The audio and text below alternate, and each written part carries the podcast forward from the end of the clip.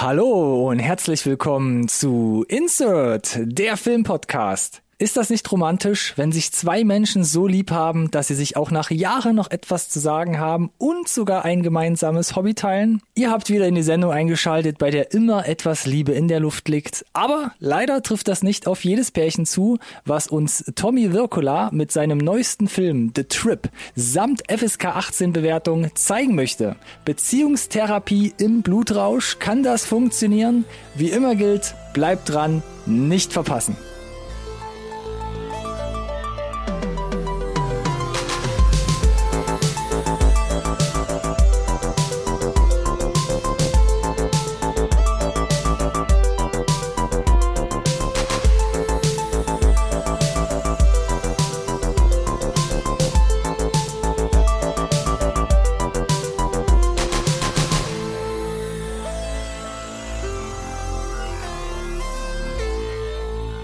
Hallo und herzlich willkommen auch von meiner Seite zu einer neuen Folge Insert. Nerd Science Recorded on Tape. Der Filmpodcast, den wirklich jeder braucht. Mm. So, Gott sei Dank hat das jetzt noch einigermaßen geklappt, denn ich muss gestehen, das Intro hat mich jetzt schon ein bisschen äh, aus dem Konzept gebracht, muss ich, muss ich sagen. Oh ja. Ähm, deswegen muss ich jetzt gerade tatsächlich nochmal die Notizen prüfen, mm. wie die normalerweise die Anmoderation aussehen sollte, damit ich den, den da drüben auch noch vorgestellt kriege. Wen haben wir denn da? Den Morty zu meinem mm. Rick und ich kann nicht glauben, dass wir das niemals aufgebracht haben bei diesen dynamischen Duos hier immer. Und ich habe noch ein, ein Deep Cut extra für dich, der Jake Peralta zu meinem mm. Captain Holt. Oh ja, das ist, Hallo Ronny. Fügt sich doch ja nahtlos ein. Vielen Dank für die Herrlich. charmante Anmoderation, Alex. Und ich muss sagen, sehr gerne. Für alle, die da jetzt denken, Mensch, der Ronny, der klingt heute noch ein bisschen sexier. Schuldig im Sinne der Anklage. Ich bin noch ein bisschen erkältet von den letzten Tagen. Das heißt, vielleicht habe ich heute noch ein bisschen mehr, bisschen mehr Knisper in der Stimme. Okay, also für alle, die sich wundern, es ist immer noch eine Review-Episode, oh. eine neue, die wir hier haben. Es ist nicht das ASMR-Special von Insert.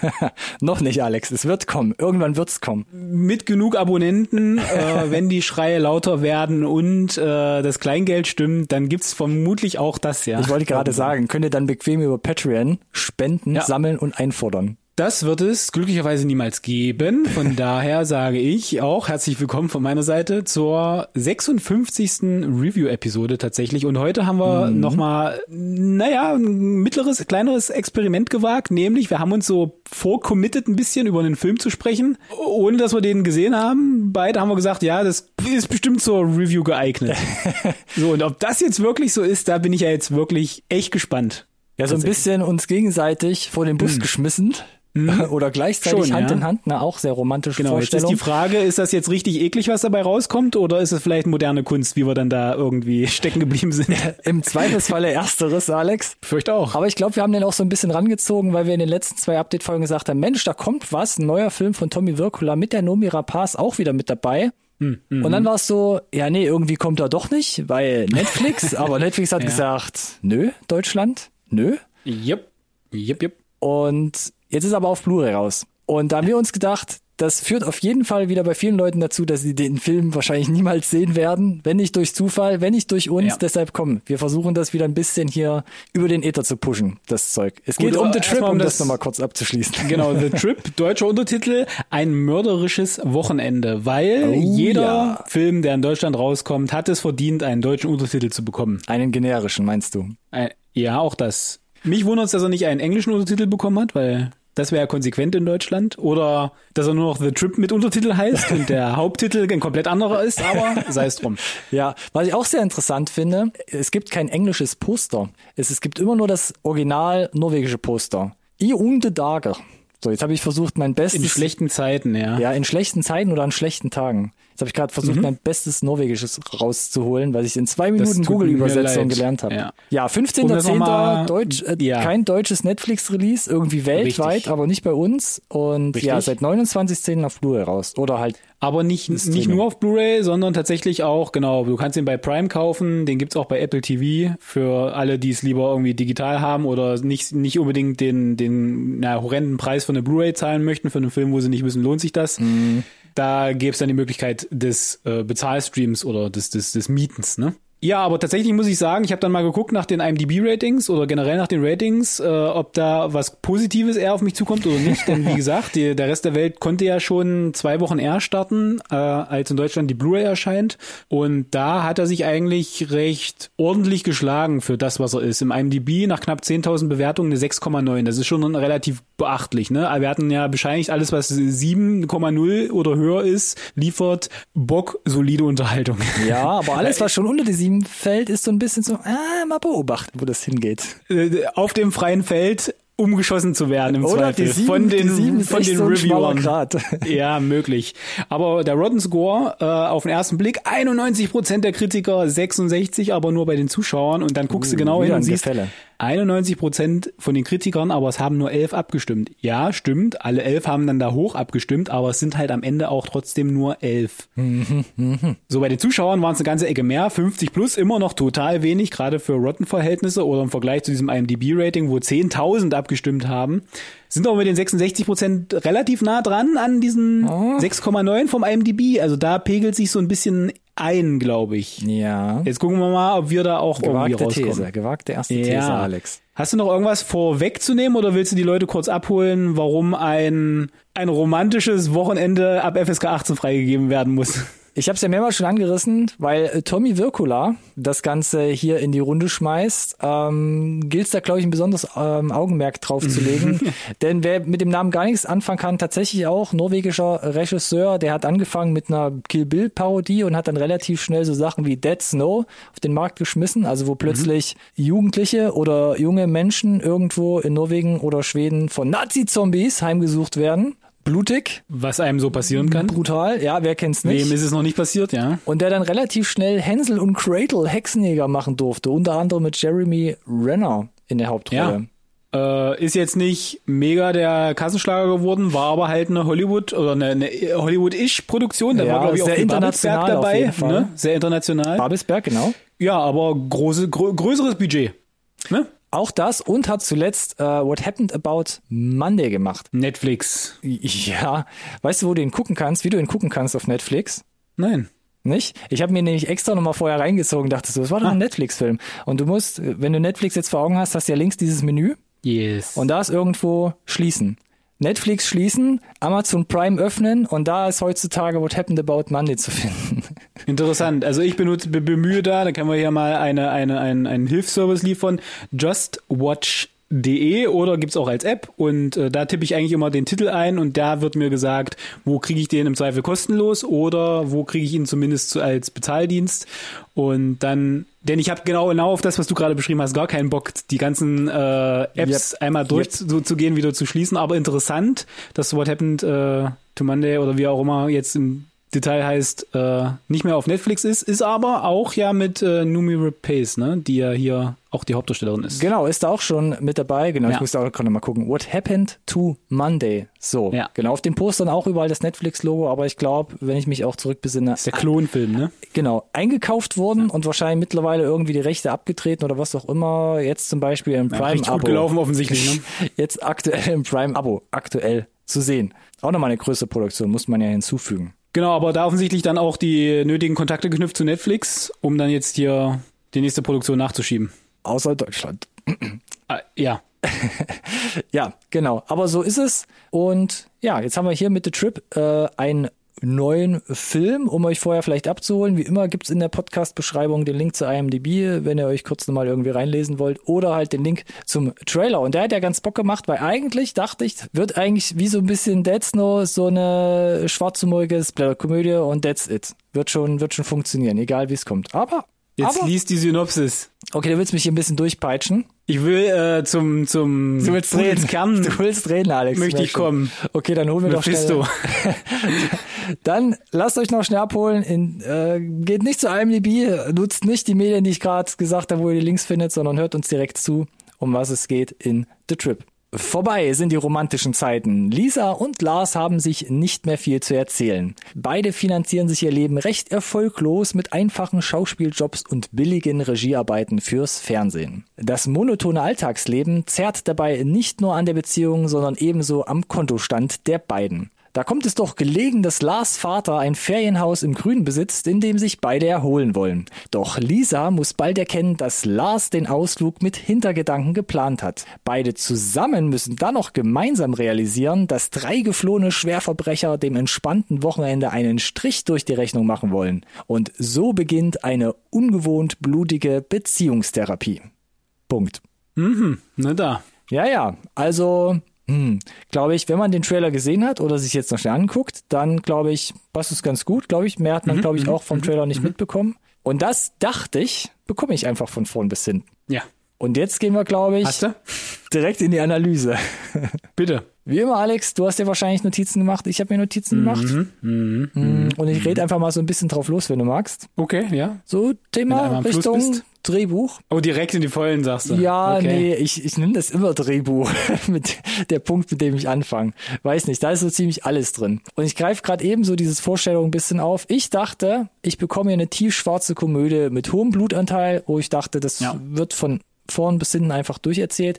So eine Art, weiß ich nicht, so Mr. und Mrs. Smith, aber ungekürzt und so ein Yes. bisschen mit dem Vorschlaghammer Aha, serviert. Okay, weißt gut. du? Ja, dann hast du den Film schon gebracht als Referenz, dann muss ich das nicht noch, nicht noch nachschieben. Gott, geh aus meinem Kopf, Alex. Ja.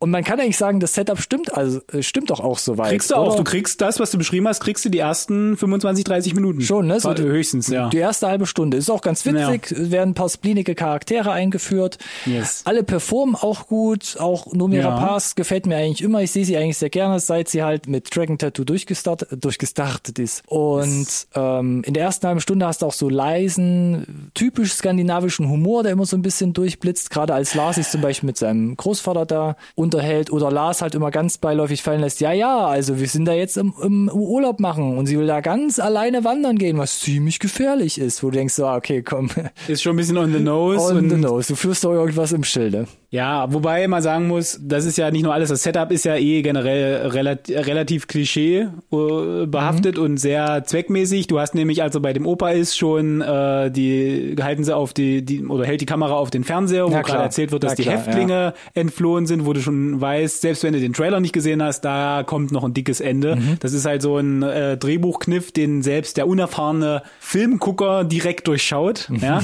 Und äh, was ich halt ganz lustig fand, ist, ähm, dass du ja relativ ausgiebig zu sehen bekommst, wie er versucht, da so ein bisschen sein Alibi einzuarbeiten bei den ganzen Leuten, die er so trifft. Genau. Und dann kommt aber ihre Freundin und meint so, ja, viel Spaß beim Jagen, wo ich dachte, ah, okay, ja, da haben wir also hier dieses, äh, wie du mir, so ich dir, unabhängig voneinander, scheinen sie auf die gleiche Idee gekommen zu sein, ne? Genau. Also ist ja jetzt nicht so, dass es nur er, er hier äh, Böses im Schilde führt, ne? Was man aber erst später halt dann im Detail halt wirklich mitbekommt. Im Detail ja, aber ne? Was einem dabei Die, hilft. die Anzeichen sind alle da. Auch, also das, ne, das Setup ist da für den geschulten Sch- Zuschauer. Genau. Und was man eben auch noch nicht weiß, wenn der Film so langsam in Fahrt kommt, sind halt bestimmte Details, die sich ergeben. Und zwar werden die durch Rückblenden erzählt. Und das ist für mich so einer der größten Pluspunkte am Film. Pluspunkte, definitiv. Das ist einer, ein sehr schöner Kniff, um eine sonst, glaube ich, relativ straightforward Geschichte mit auch nicht so vielen ja, Wendungen oder oder Highlights, oder, ähm, würde ich sagen. Highlights, ja, äh, aufzulockern, ne, Mhm. um so ein bisschen dieses, ähm, weiß ich nicht, so so dieses Tarantino-eske, ne? Dieses, Ja, ich versuche ein bisschen äh, äh, äh, nicht aus der aus der Chronologie rauszureißen irgendwie, ne? Aus diesem Rhythmus. Äh, und was man ihm zugutehalten muss, und deswegen würde ich dir zustimmen, dass es halt der, mit der größte Pluspunkt ist, das wird halt von Anfang bis Ende durchgezogen. Es kommt dann nicht mehr ganz so häufig, aber wann auch immer es kommt, ist es so ein, ah, ihr macht damit weiter, ist lustig, dass er mir das jetzt, ah, okay, alles klar, so. Das, das fand ich ganz charmant tatsächlich und äh, ich find's halt schön, wenn so ein Stilmittel wirklich von Anfang bis Ende wirklich auch durchgezogen wird. Und das machen sie hier und es liegt sicherlich natürlich, hilft auch daran, wenn du hier mal guckst, äh, bei Schnittmontage, der Patrick Lasker, der hat auch die, der hat schon größere Produktionen gemacht, die so ein bisschen auch Richtung Hollywood gehen. Autopsy of Jane Doe, Scary Stories to Tell in the Dark und jetzt zuletzt Mortal, das sind alles große, Ja. größere Nummern auch, ne? Und wir hatten ihn dem Tommy Wirkula ja auch bescheinigt, dass er durchaus weiß, was er tut. Definitiv. Also der ist ja nicht unbefleckt. Kann man ja so nicht Der sagen. übrigens, genau, der hat ja das Drehbuch auch geschrieben. Ne? Das ist ja, ja wieder so eine Doppelspitze. Mhm. Drehbuch und äh, Regie. Man noch erwähnen vielleicht an der Stelle. Hatten wir jetzt zuletzt häufiger. Ja, ja, stimmt, jetzt wo du es sagst, genau. Und gerade bei diesen Rückblenden, die erzählen ja auch entscheidende Story-Details, ja. Also es ist, wie du, ja, vielleicht wie du gesagt hast, schon so Tarantino-esque und sie sind halt einfach lustig gemacht, sie sind überraschend und prinzipiell halt, weil sie sich auch durch den ganzen Film ziehen, sind sie einfach auch gut und wirklich halt nett anzusehen. Aber man muss halt schon klar sagen, am Anfang kommt es noch relativ häufig. Ja. Und hält das Tempo relativ hoch und dann werden sie nur noch vereinzelt eingestreut und es ist schön, dass sie halt konstant da bleiben. Aber sie wirken, weil du gesagt hast, dass sie auch teilweise ein bisschen schwarzhumorig lustig sind, da kommen wir glaube ich gleich zu. Ja, denke ich auch. zu einem krassen, äh, werden, die werden zu einem Antikörper quasi. Also da geht quasi, du, du, du schießt dir mit deinem eigenen Konzept, das am Anfang gut funktioniert hat, am Ende dann irgendwie ins Bein.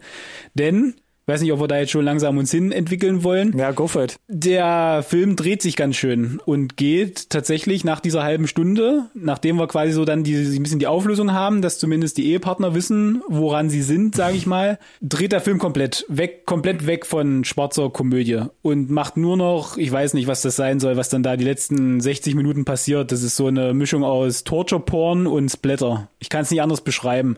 Und das macht für mich diesen Humor, wenn er dann da nochmal vorkommt, was extrem selten ist, finde ich. Und wenn dann auch eher primär eingestreut durch diese Rückblenden, das, das wirkt, wie gesagt, für mich wie so ein, wie so ein Antikörper. Es ist ähm, fast grotesk dann schon an der Stelle, weil es einfach überhaupt gar nicht mehr zu dem passt, was ich sonst geboten kriege. Ich weiß nicht, wie du sie sich für dich angefühlt hat, aber es das ist meine, meine erste und meine größte Kröte, die ich auf der Liste habe. Also ich bin ja, rück ja mittlerweile ab von den Pros und Cons, sondern ich starte immer so ein bisschen mit dem Drehbuch und es gefällt mir ganz gut, das und jenes. Ja, ja, Aber ja da, da sind mir ein paar Kröten über den Weg gelaufen, die ich echt schlucken musste. Und das ist für mich auch, genau, die größte, dass du unglaublich krasse Stimmungswechsel in diesem Film hast. Und das hat mich auch ein bisschen erinnert an, an den letztjährigen Film Spontaneous, wo wir auch so dachten, uh, ja. auch schwarzhumorig okay. und blutig. Ja. Und dann so, hey, Moment mal, jetzt bin ich in so einem Drama-Teenie-Film plötzlich gelandet. Mhm. Was denn da passiert? Weil hier ist es genauso schwarzhumorige Komödie, eben mit einem hohen Blutanteil. Und dann bist du plötzlich in so einem super düsteren Survival-Thriller so ab Minute 30. Kann man echt fast die Uhr danach stellen. Also es gibt, es gibt, ja, wie gesagt, es gibt so zwei Momente, die, die, ich will jetzt gar nicht so sehr ins Detail gehen, aber es gibt so eine Art Vergewaltigungssequenz, die vielleicht ein bisschen anders abläuft, als man das normalerweise gewohnt ist und es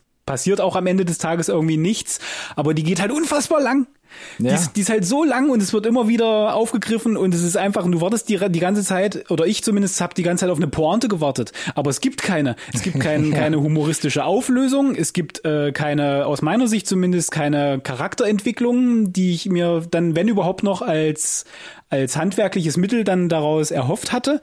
Als ich dachte, sie hört auf, macht eine kurze Pause, um dann wieder voll Fahrt aufzunehmen, gefühlt schlimmer als vorher. Und das war spätestens dann der Punkt, wo ich mir dachte, ich glaube, das mit dem Humor ist dann jetzt da gerade irgendwie vorbei jetzt auf der Strecke geblieben. Ich glaube, das ist jetzt das, wo wir, wo wir weitermachen wollen. Und unmittelbar davor übrigens, ähm, will ich jetzt auch nicht im Detail, äh, ich habe, ich meine, der Film ist ab 18, ne? Es kommt jemand zu Tode. Ich will es auch gar nicht sagen, wer der Erste, surprise, der zu Tode kommt. Surprise, ja? ja? Du weißt, wen ich meine meine, das ist passiert, da wird auch nie wieder drüber gesprochen, das wird dann halt so hingenommen, äh, hat überhaupt keine Konsequenz mehr, also handlungsmäßig auch, obwohl es halt eine total abgewichste Situation noch ist in dem Moment. Mhm wird auch, wie, gesagt, gar nicht nochmal explizit aufgegriffen. Ja. Total unwichtig eigentlich in dem Moment dann. Da muss einfach irgendwie gefühlt, muss die Person halt weg aus dem Drehbuch. Ja, jetzt bist du fast schon äh, bei, bei mir einen Schritt weitergegangen. Ich, wie gesagt, auch, um nochmal kurz diesen Stimmungswechsel aufzugreifen, ich dachte halt auch, ich sag's nochmal, Splatterkomödie, ja, und ne, und jetzt setze ich mich hier mit einem Eimer Popcorn hin und denke so, jetzt fliegen hier alle paar Minuten die, mhm. die Gliedmaßen durch die Gegend auf eine witzige Art und Weise, wenn man das so sagen kann, ja.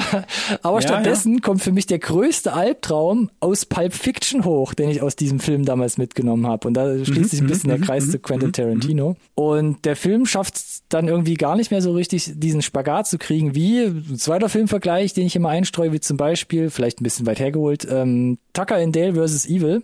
Ja. Der ja auch so ein bisschen, ne, mit diesen Genres und diesen Klischees. Der hat aber spielt. nie wirklich aufgehört damit, äh, so over the top cheesy. Ja, aber der kriegt, der kriegt so Humorist, im, ja. im, dritten Viertel kriegt er so eine düstere, ja, ernste Note, aber ja. nie so sehr, dass sie so dominant wird, dass ich sage, ich äh, jetzt geht irgendwie der, der, der grundsätzliche Charme des Films in eine völlig andere Richtung.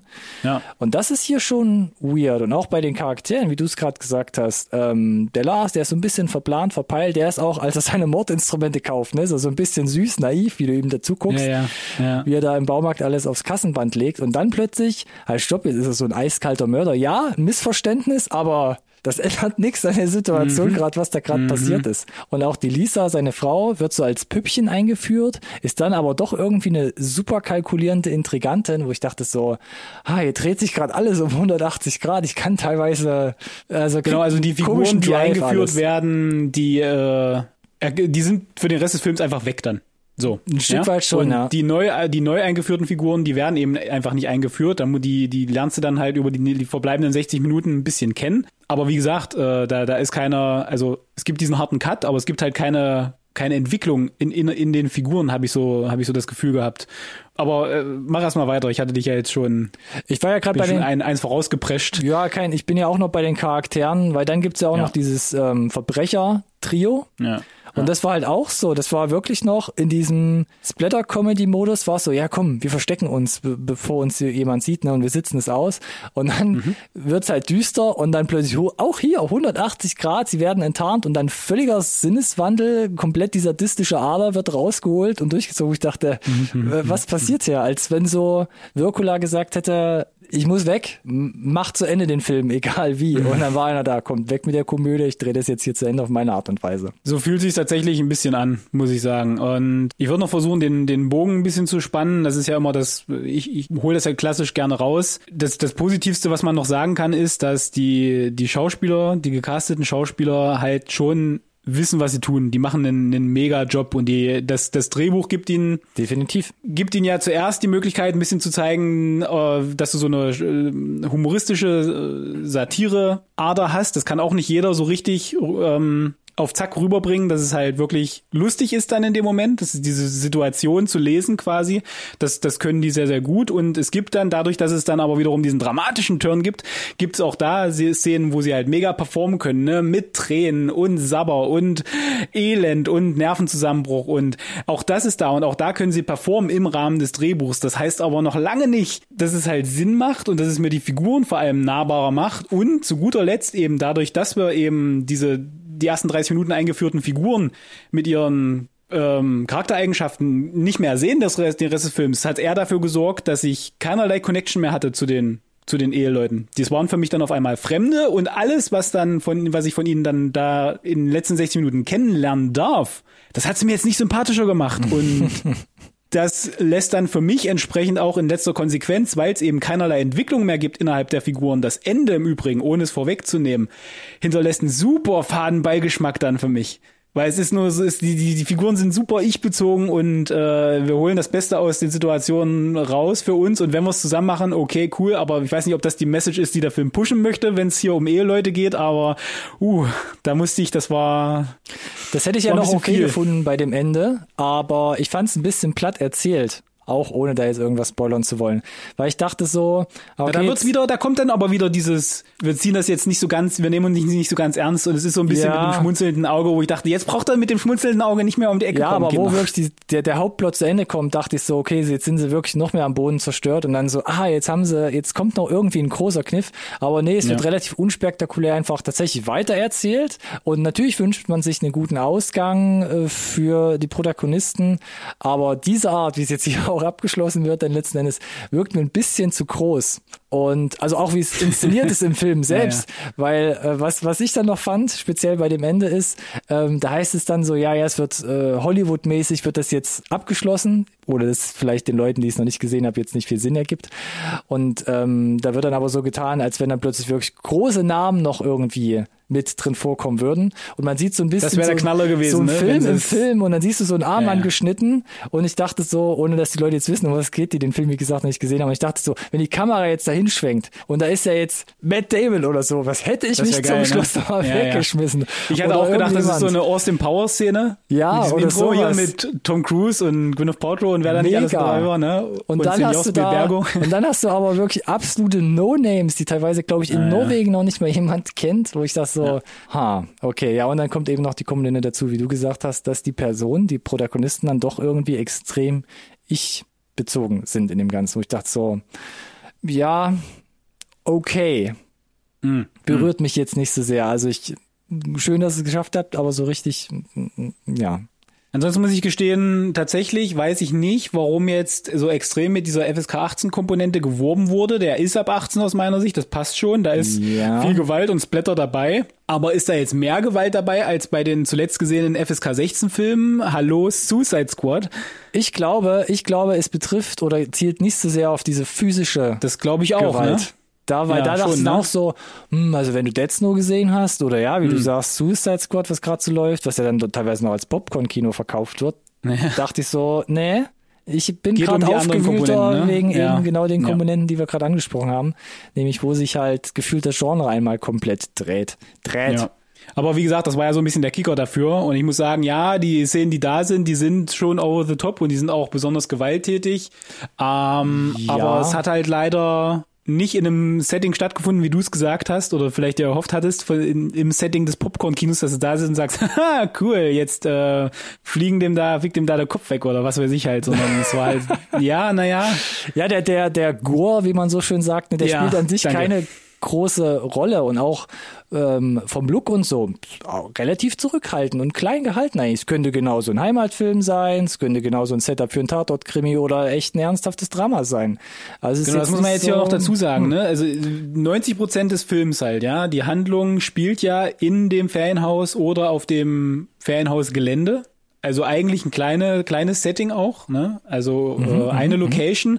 Gibt natürlich noch andere, die dann da kurz äh, genutzt werden, aber primär spielt sich dort alles ab. Das heißt, du hattest auch eine eigentlich recht kontrollierte Umgebung. Vermutlich auch äh, perspektivisch das Budget kleiner gehalten, muss man sicherlich sagen. Aber insgesamt, ich versuche jetzt hier noch so ein bisschen was Positives noch mit äh, ein Ja, das zu ist gut. Das, das ist gut, ja. Ähm, ist er handwerklich ja nicht schlecht gemacht. Ja, kann man ja auch also, nicht sagen, Wir ne? haben diesen, wir haben diesen Kniff mit den Rückblenden äh, von der von der Montage. Ähm, die Kameraarbeit ist solide, der Schnitt, das das das passt gut auch in diesen Actionsequenzen, in den Gory-Sequenzen. Du hast sogar fast so ein paar fast choreografierte Kampfszenen, ne, so ein bisschen so Nahkampf, sag Das ich ist, mal. das ist, glaube ich, so ein Ding. Ne? Das hat er mit der Numira Pass schon bei, bei Richtig. dem Monday-Film gemacht. Und in Ja. siebenfacher Ausführung, da ist er ja echt Ja. äh, schonungslos mit ihr umgegangen. Und äh, das sieht man hier auch, ne? Sie ist äh, durchaus äh, hat Talent zum Actiondarsteller, ist ja auch hat ja auch schon etliche in ihrer Vita und äh, kann, wie gesagt, das meine ich halt, die kann ja glänzen. Das Drehbuch gibt da den ganzen Schauspielern ähm, für tiefe Performance, äh, für physikalische Performance, ist alles da, aber das, und die Schauspieler können das auch, aber irgendwie fehlt halt so dieses, dass es alles zusammenkommt. Und Ja. ich, uh, also ich, ich, ich muss gestehen, ich habe mich echt schwer getan und das, äh, das macht halt, und deswegen habe ich es explizit erwähnt, dieses eigentlich unterm Strich Box solide, ne, fast gute IMDb und Rotten Rating für mich halt schwer nachvollziehbar, muss ich gestehen. So ein bisschen. Oh, das klingt, da bin ich gleich mal gespannt auf deine Bewertung. Ich meine, Ja, ja. du hast jetzt versucht, nochmal die Kurve zu kriegen. Ich muss sagen, sieht nett aus, aber es hat halt so seine Problemchen, was einfach die Gewichtung angeht. Wir haben ja auch gesagt, wir sind ja durchaus Fan hier auch bei uns, äh, äh, wenn es um, um so Genre-Mix geht, ne? Ja. Aber in dem Fall ist es ja kein Genre-Mix, nicht wirklich. Weil wenn du von dem einen Genre in das nächste gehst, dann mixst du die nicht, äh, dann, dann wechselst du die.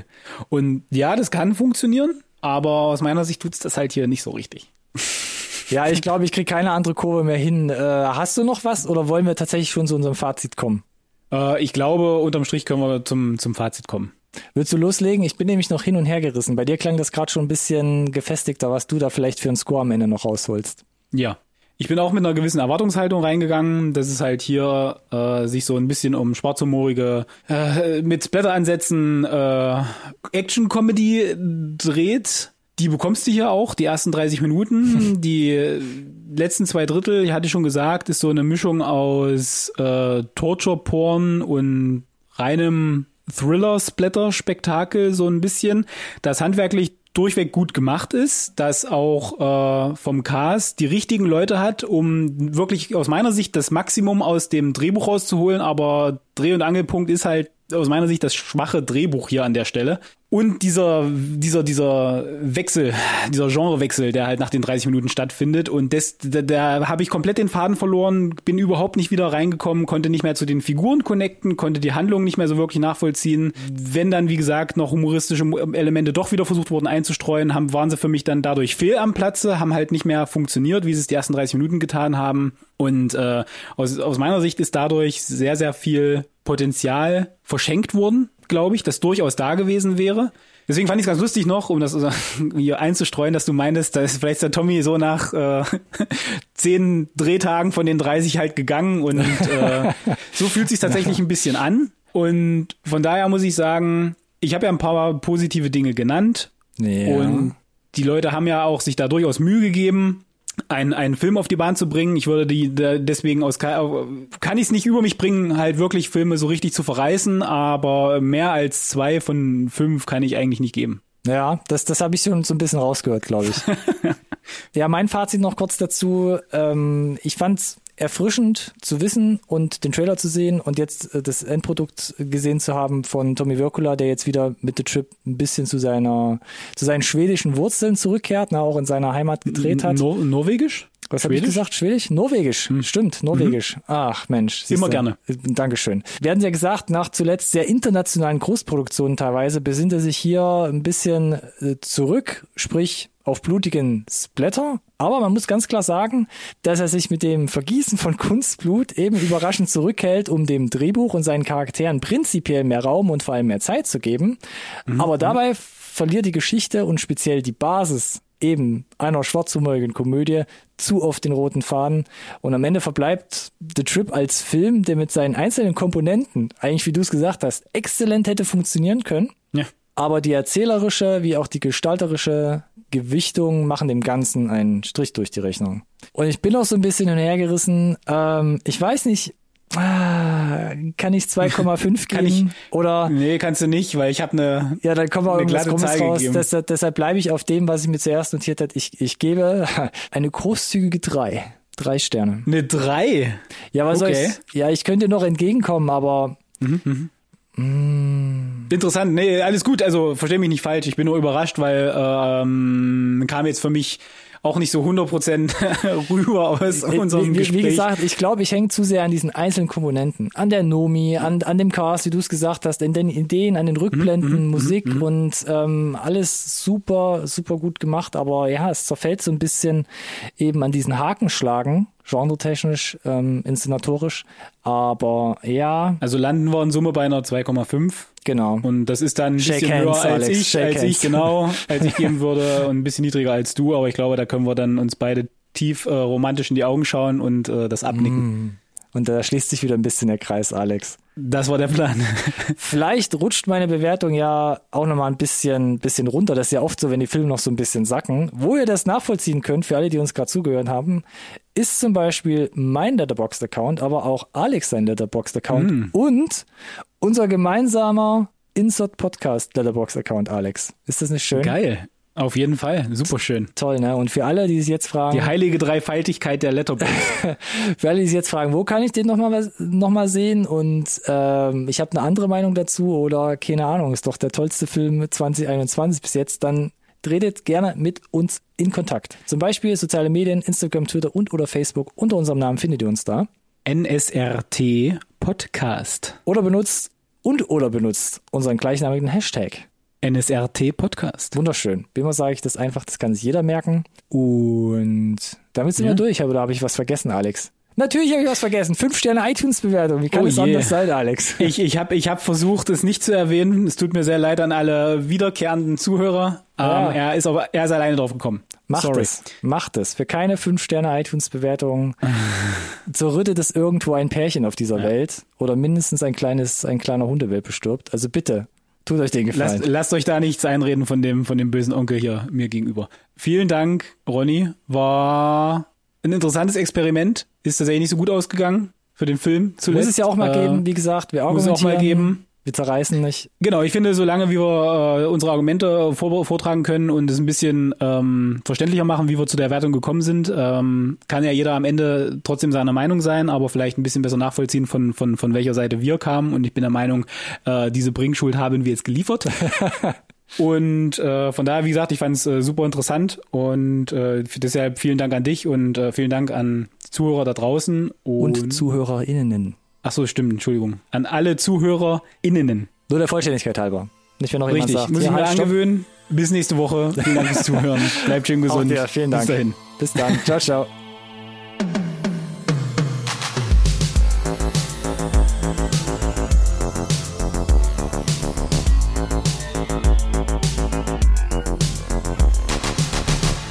This conversation can serve no purpose anymore. Goodbye.